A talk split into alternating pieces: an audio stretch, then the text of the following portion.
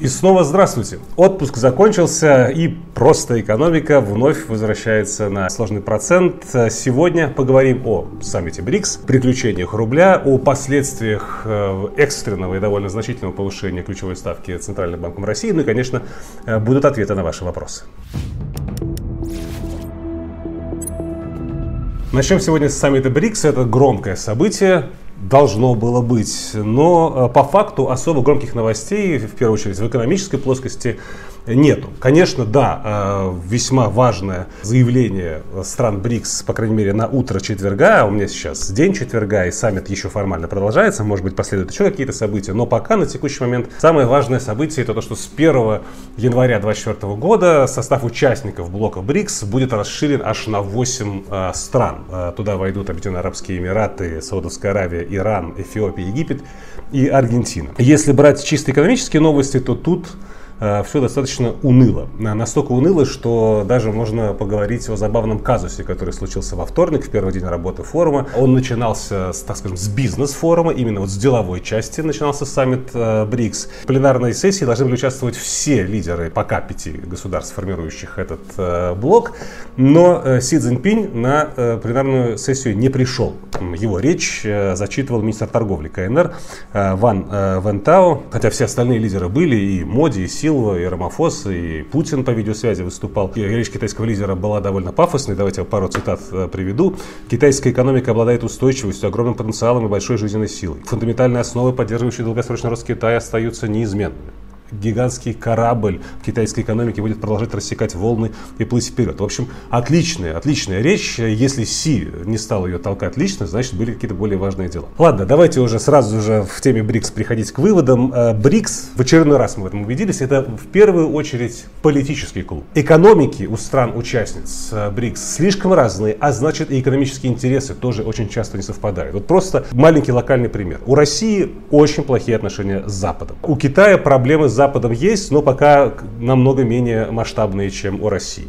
А у Южной Африки, Индии и Бразилии особо вообще проблем с Западом нет. И отсюда, например, все разговоры, в первую очередь, российских представителей о дедоларизации, о введении единой валюты БРИКСа как альтернативы доллару, или там расчетной единицы, э, не как единая валюта, как евро, а расчетной единицы, как, например, EQ, которое было до евро.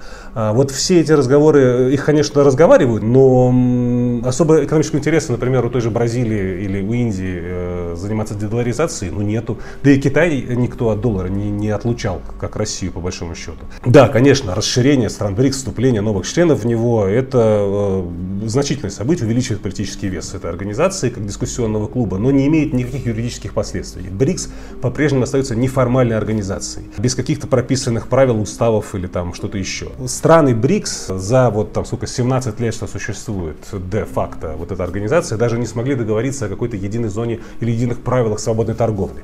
А уж про единую валюту э, еще сложнее будет договориться. В общем, Россия остается полноправным участником БРИКС, но интересы России страны БРИКС пока не сильно интересуют, так скажем. Следующий саммит в следующем году пройдет в Казани, на, на, на российской территории. Может быть, удастся России свою повестку как-то расширить и продвинуть. Посмотрим, э, будем наблюдать. Вторая, наверное, основная тема на сегодня – это приключения рубля в августе 2023 года. Да, наша программа в отпуск ушла в самый разгар, в самую жару, так сказать, всех перипетий на валютном рынке в России. Э, но давайте попробуем как-то э, наверстать упущенное коротко, да, и посмотреть в будущее, а что может происходить с рублем. Э, ну, во-первых, факторы, которые привели к, вот, к ослаблению рубля, к пику ослабления рубля до почти 102 рублей за доллар в, в этом августе. ЦБ нам все последние месяцы просто бесконечно бесконечно повторял, что главная причина ослабления рубля – это слабый торговый баланс. Доходы от экспорта сокращаются, расходы на импорт растут, валюта все равно меньше притекает. И по большому счету в первой половине 2023 года это было очень сильно похоже на правду. Импорт восстанавливался быстро, экспорт из-за сначала нефтяного потолка, потом э, потолка на цены на нефтепродукты уже с февраля, действительно э, доходы от экспорта поджимались, плюс цены на нефть были так себе. Но эм, если посмотреть ту же статистику от того же ЦБ по а, платежному балансу за последние месяцы, этот аргумент про то, что главная причина ослабления рубля именно э, платежный баланс, он как-то уже и не так работает. Вот прям ЦБ пишет, что по большому счету с апреля стандартный постоянный профицит э, торгового баланса идет, экспорт там в районе там, плюс-минус 33 миллиардов долларов в месяц, импорт в районе там 25 э, миллиардов долларов в месяц.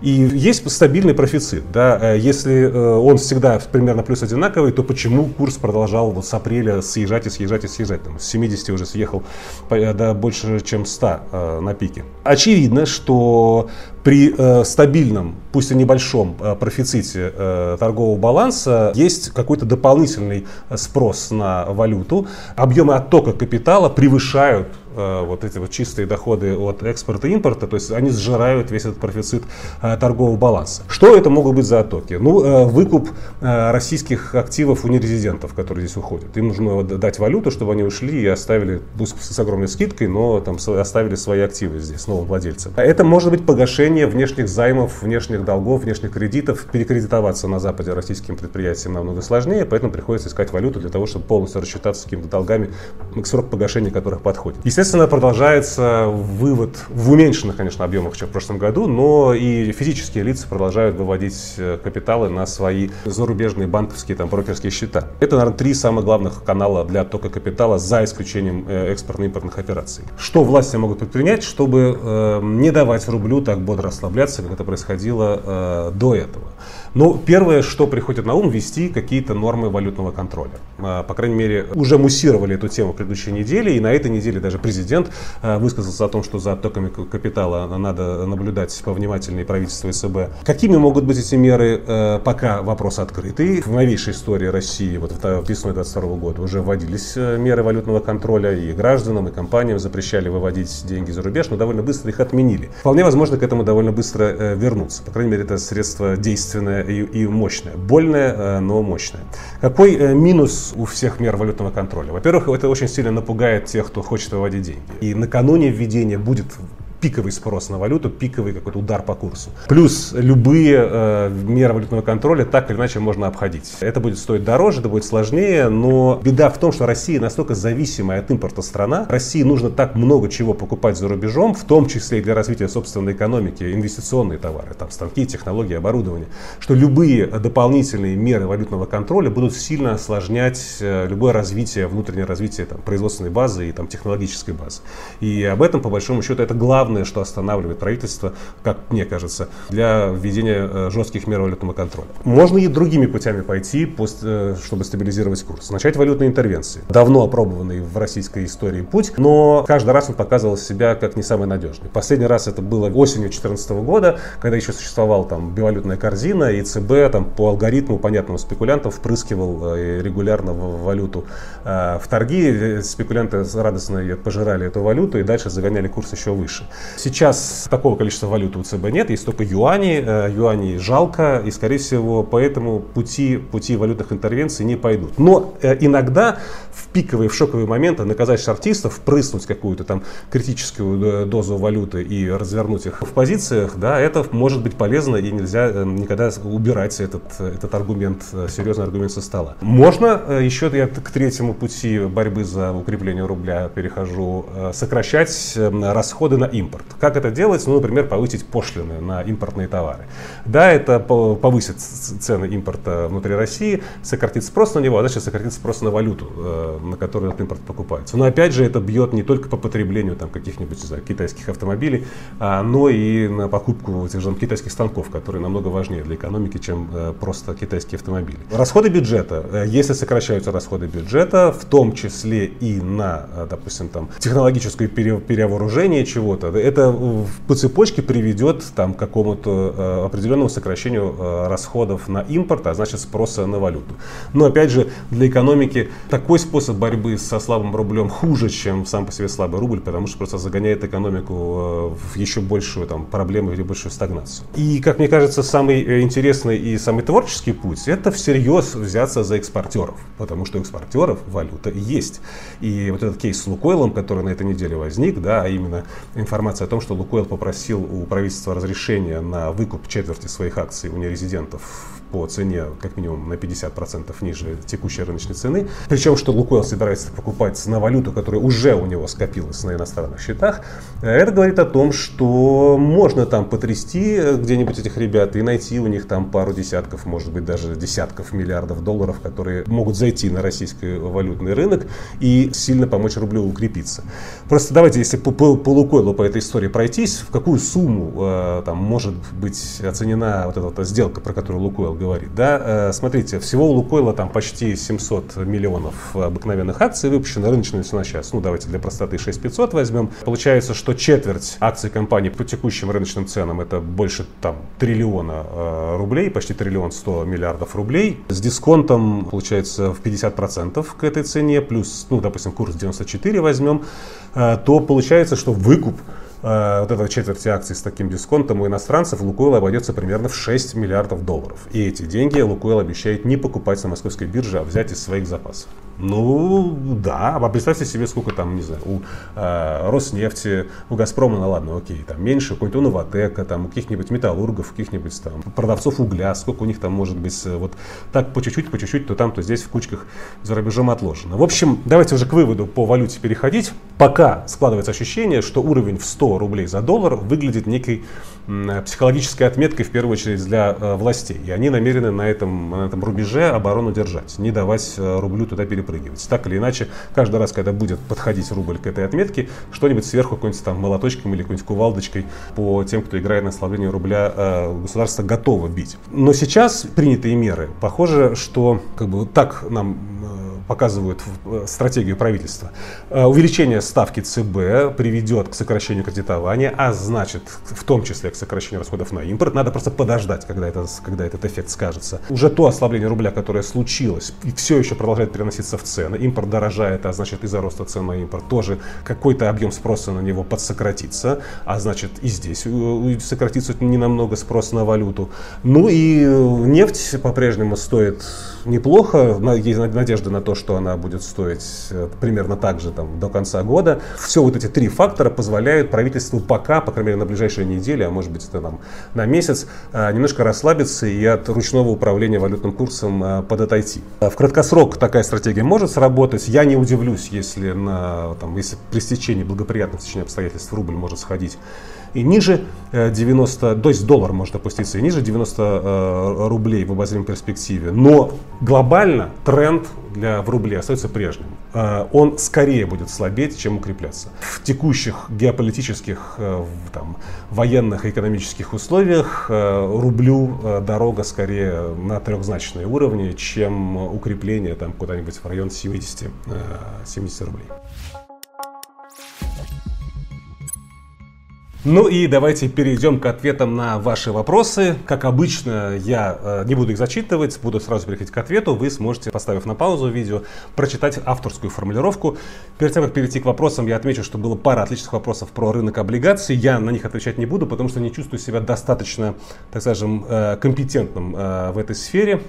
Но обещаю э, немножко подготовиться и, э, может быть, в будущем эту тему осветить. Итак, первый вопрос от э, Стаса Цоя про курс Тенге. Да, удивительным образом тенге на прошлой неделе подупал даже сильнее, чем рубль. Стал фактически второй э, после песо валюты по темпам ослабления к доллару. И это странно, потому что с прошлого лета тенге укрепился к рублю почти на 90%. Курс тенге, который очень сильно в былые годы э, повторял динамику рубля, от него отвязался, как и валюты других стран, куда хлынул российский капитал после начала известных событий. И вот такая вдруг возвращение корреляции. Я на Блумберге прочитал интервью с зампреда Национального банка Алии Молдобековой, и да, она признала, что это во многом ослабление тенге было реакцией на ослабление рубля, но она назвала еще дополнительные факторы. А, эм, казахские экспортеры э, не хотели продавать тенге, ожидая, что он ослабнет еще больше. А, был фактор дополнительного спроса на валюту э, накануне этого ослабления, э, потому что это был период завершения налогового периода в Казахстане. Тенге был тогда крепким, и многие докупали валюту на этом уровне. Это дополнительный фактор спроса. Она отмечала, что никаких тайных шартистов, каких-то соросов коварных в тенге не было, то есть все рыночному естественным образом произошло. Еще что она отметила интересного, что с понедельника казахстанский центральный банк отложил введение обязательной продажи валютной выручки экспортерами, государственными компаниями. И это тоже для тенге не очень хорошая новость. В целом, я бы не переживал на вашем месте, что тенге вдруг стал опять слабой валютой. Его зависимость от рубля была по крайней мере, на, в обозримом будущем не вернется. Э, но вам, наверное, лучше бы знать набор факторов, которые конкретно на тенге может повлиять. Но, э, возвращаясь к сути моего ответа, мне кажется, что это локальный всплеск и никаких-то каких-то там долго э, там, играющих выводов из этого сделать не стоит. Максим э, многословно интересуется судьбой американского госдолга. Давайте сразу же к ответу перейду. Э, Максим, вы не переживайте так за американский госдолг. То, что Китай там продает, сокращает объем своих вложений в трежерис, да, это заметно, но это заметно только в строчке, сколько трежерис принадлежит Китаю. Было там больше года назад больше триллиона, сейчас там меньше 900 э, миллиардов долларов, но при этом сам госдолг растет. Да, вы опять же правы, что при текущей инфляции и ставках по большинству э, бумаг э, вложения в трежерис не очень выгодны. Но беда в том, что э, продавать их и уходить во что-то более привлекательное очень сложно, потому что трежерис это самый большой э, рынок капитала в мире. Если вам нужно где-то ненадолго припарковать там 10, 15, там 100 миллиардов долларов, вы просто больше никуда их засунуть не сможете. Э, быстро, э, без там, э, потери там, ликвидности и потери цены. Если есть даже что-то привлекательное, то не на такие суммы. Поэтому пока э, рынок американского госдолга остается настолько большим, настолько универсальным э, для передвижения действительно крупных сумм, э, никакой вот такой вот э, диспаритет инфляции и доходности навредить ему не сможет. Он по-прежнему будет оставаться весьма стабильным. Тем более, а, почти 40% э, американских облигаций принадлежат так или иначе в той или иной форме американским госструктурам, включая ФРС. И то, что Китай там на 150 миллиардов за год снизил свои вложения, сильного движения, сильного влияния на этот рынок не окажет. Так что перестаньте волноваться за рынок американского госдолга, пока Америка э, экономика номер один в мире, а доллара валюта номер один в мире, ничего ему не грозит.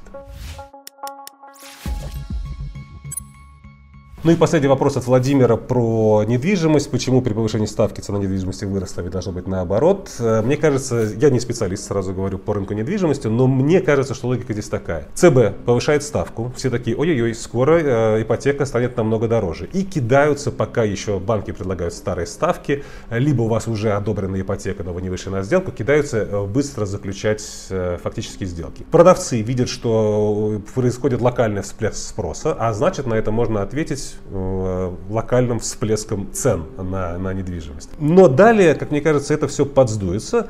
Э, я имею в виду вот, собственно, вот этот вот ажиотаж, потому что при э, ставках на вторичном рынке, рыночных ипотечных ставках, где нет льготных программ, там в 15, там 14, 15, 16 процентов, довольно большое количество сделок э, будет, так скажем, отложено. Э, и объем э, рынка, объем, по крайней мере, продаж на, на рынке сократится.